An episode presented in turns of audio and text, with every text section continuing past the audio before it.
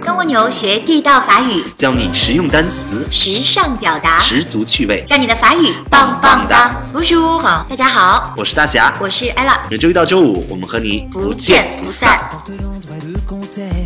Porte l'endroit de contexte, on a toujours un bon prétexte pour tomber nos foot of the loom. Quand toi et moi on fait boum boum boum, quand t'es pas là je fais n'importe quoi, je prends les kilos des 哎，tequila. 咱们都一直在说吃的话题啊，最近几期，那我们接着来说吃。景点哈，我们今天说一说好吃的山珍海味。山珍海味，先说一下，咱们中国人觉得最好吃的、最棒的就是海参鲍鱼了海。参鲍鱼，嗯，哎，用法语海参鲍鱼怎么说呀？这还哎真是在法语的环境中不太提哈。对。但是呢，法语这个形说法非常的形象，海参这个形状啊，像什么？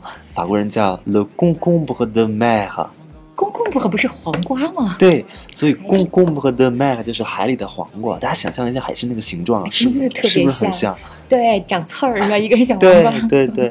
然后呢，鲍鱼也是什么什么的 mac，什么都没有。oreille de mer。耳朵哦，耳海朵呀，海里边的那个耳朵，它你像它那个鲍鱼的形状，就是弯曲的一一小条嘛，哦，哎，所以法国人的想象力真的非常丰富。我觉得这也太不负责任了，这直接海里的皇冠、海里的耳朵就把这两个词给搞定了。当然了，他们在法语里也有专门的这个术语去精确的描述，但是可能大家用的比较少。嗯，哎，说到这两个字，其实我们知道海鲜本身就是这样的一个组合，叫做 les fruits de mer，、嗯就是海里的水果，嗯所以哎，就可以理解了啊。好，那说到法国的，我们中国人说的山珍海味就是呃海参鲍鱼哈。那如果说到法国人，他们觉得最好吃的、最贵的啊，最呃就这样的一些食材是什么呢？呃，首先法国三大美食、嗯啊，第一个呢就是松露，第二个是鱼子酱，第三个呢就是鹅肝啊。来，我们来让大侠帮我们说一下这三个词分别应该怎么说呢？第一个松露叫做 la truffe，la truffe，d r u f f e，好，说到 la truffe，我们知道有 la truffe noire 黑松露，黑松露，然后还有 la truffe blanche 白松松露，普罗旺斯的黑松露和意大利的白松露最有名。啊、那么松露在在西方的市场上被炒的价格非常高啊，曾经说拍过一个挺大个儿的一个白松露，卖到了百万人民币，差不多在嗯两百万左右啊。呃，所以这个吃法餐的时候，特别贵的法餐，经常就是其实很普通的一个食材，然后底下撒一点松露的沫沫儿，哎，这价格这身价就有了嗯啊。呃，采松露呢，在呃法国也是很有讲究的，一般都是在冬天，呃，在松树林或者是橡树林，然后呢带着呃一头猪或者是一只狗哈、嗯然后去采松露。那以前呢是带猪，但是因为猪它这个 没有被训练过，它虽然找到了这个松露，但是它很容易就就给吃了。啊，对，拱出来就自己就吃了，就跟我们没关系了。那所以呢，后来就训练猎狗啊，嗯去这个采松露。据说一条这样的可以，呃，带着一块儿去采松露的呃猎会卖到也是上千欧，基本上是在冬天凌晨一点左右啊，猎人们就出发带着猎狗去采松露了。那这个松露到底是什么东西呢？它在这个植物学分类上，它其实就是一种真菌，就大家可以理解为它就是一种蘑菇。这价值这么高，为什么中国人不太认松露呢？这个可能是大家对它的了解没有法国人那边多吧，因为它营养价值也挺高的。好，那么第二个鱼子酱，Le caviar，C R V E R R，嗯 g a v i a r 这鱼子酱是什么东西呢？鱼子酱是鳟鱼的卵，这个鳟鱼就小时候唱那首歌，哎呦天哪！你有没有记得红鳟鱼？就哦，记得我记得我记得那那那首歌，当时老师说它的拍子是什么几几拍，然后非常的诡异。是说呃，应该是里边唱的就是鳟鱼回好像流到它的出生地，然后产卵。好，那么第三个就是肥鹅肝，嗯，le foie gras，foie，f o i e 是肝的意思，肝脏，然后 gras，g r a s 是肥腻的。哎。好，说到肥鹅肝呢，呃，有很多种做法，光我知道的大概就有五六种做法来做这个肥鹅肝，这也是法国人传统的美食。也有动物保护者拒绝吃肥鹅肝，嗯因为制作的方法非常的非人道，用流水线的方法，然后把这个管子呢插到这个鹅的胃里面，然后直接就捏一团食物放到它的胃里，然后这个鹅就被撑得走不动，嗯走不动，然后它的就会变肥，然后这个肝脏上就会长出脂肪来，长成脂肪肝。所以这个肥鹅肝其实是一种病态的肝脏的表现。嗯，希望大家以后吃饭这个饮食也要注意啊，不要吃出脂肪肝。好，我们说到肥 gras 这个词，请大家帮我们讲一下啊。哎，这个 gras 这个词是油腻的、肥腻的，所以这个 foie gras 它真的是非常油腻的一道菜。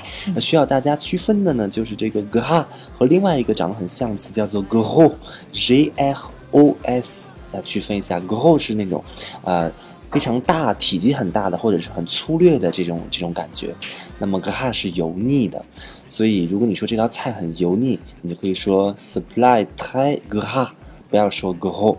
那么除此之外呢，呃，gros 也可以形容人啊，这个很肥、很人高、胖。很胖。嗯。但是你不要说这个人很 gras，对，我们可以说 il est gros，但不能说 il est gras，对，因为 il est gros 就是他很胖，il est gras 就感觉就是油油的、肥肥的、腻腻的感觉，不要这样来形容人，很不很不礼貌啊。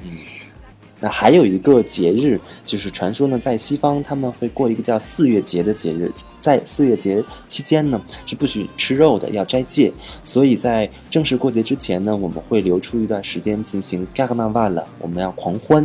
所谓狂欢节，其实就是先把肉提前吃足了。那么在狂欢节的最后一天呢，叫做 Mardi Gras。就是肥胖的星期二，啊，大家会举行各种宴会，然后最后进行一个呃肉食的饕餮大宴。所以这个 Mardi Gras 也是用的 gras 肥腻这个词。哎，这是天主教的一个节日哈，嗯嗯，包括在很多有法国传统的，比如说美国的呃路易斯安那州，哎也会过这个 Mardi Gras 嗯啊。OK，好，那么刚才我们说了三大美食，还有一大美食呢，哎，也是非常昂贵的，在星级餐厅里面一定会有相关的这个菜品，叫做蓝龙虾。蓝龙虾，哎，对了，不仅是龙虾，龙虾不足以啊成为呃这个非常贵的一道呃菜，叫做蓝龙虾啊。那龙虾这个词怎么说 La 呢？langouste，L A N G O U S T E，langouste。哎，那蓝龙虾就是 une langouste 嗯 bleu。